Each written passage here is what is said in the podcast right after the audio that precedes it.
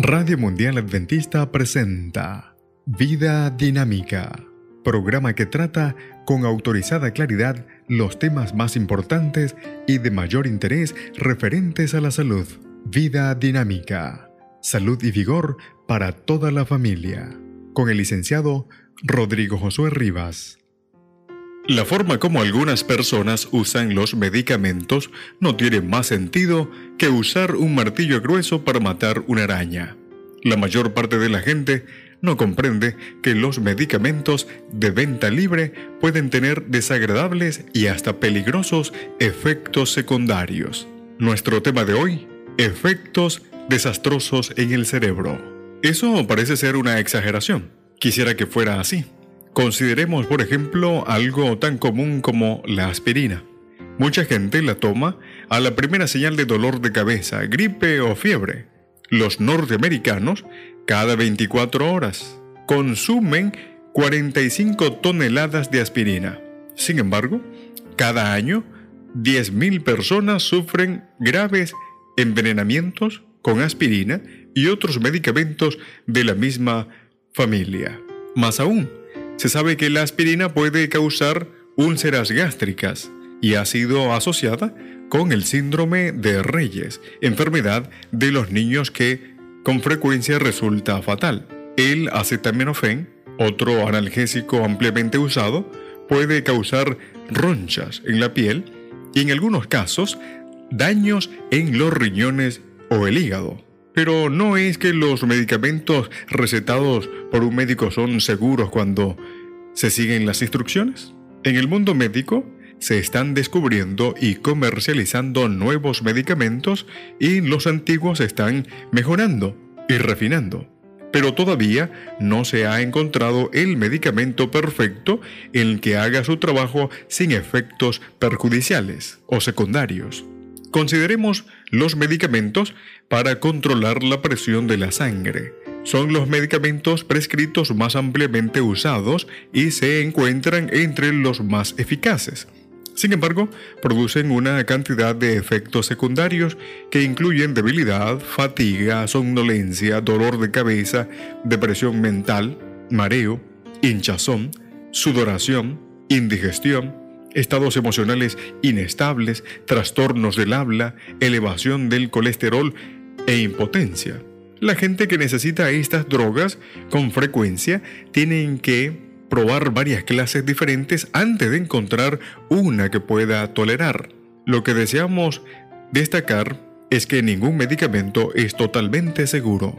Aún los antibióticos que salvan la vida presentan problemas potenciales, como náuseas, vómitos, diarrea y reacciones alérgicas. Entonces, ¿por qué la gente está ansiosa de tomar medicamentos? Bueno, mientras la mayor parte de las enfermedades actuales responden a cambios introducidos en el estilo de vida, como una dieta mejor y ejercicio habitual, los medicamentos que recomiendan estos principios con frecuencia se encuentran remando contra la corriente. La gente es impaciente, quiere remedios que actúen con rapidez antes de soluciones verdaderas. Si un médico no receta la medicina deseada, con frecuencia busca a otro que lo haga. Dicho con sencillez, la gente en la actualidad quiere creer que existe una poción mágica para su problema particular tenemos una fe casi infantil en que los médicos o medicamentos pueden ayudarnos a tener más energía o a calmarnos, a regular el peso y a derrotar casi cualquier enfermedad concebible.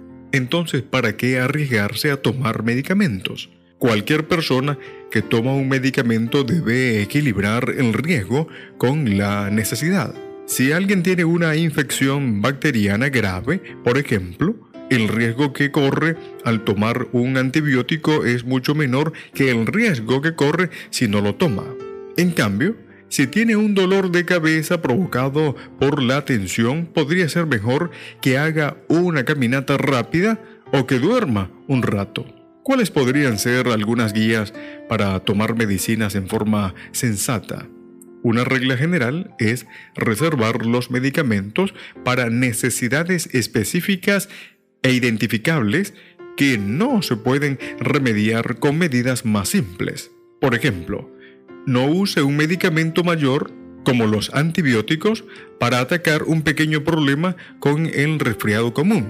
Del mismo modo, un baño caliente o una taza de tisana es mejor que una píldora de dormir si no puede conciliar el sueño.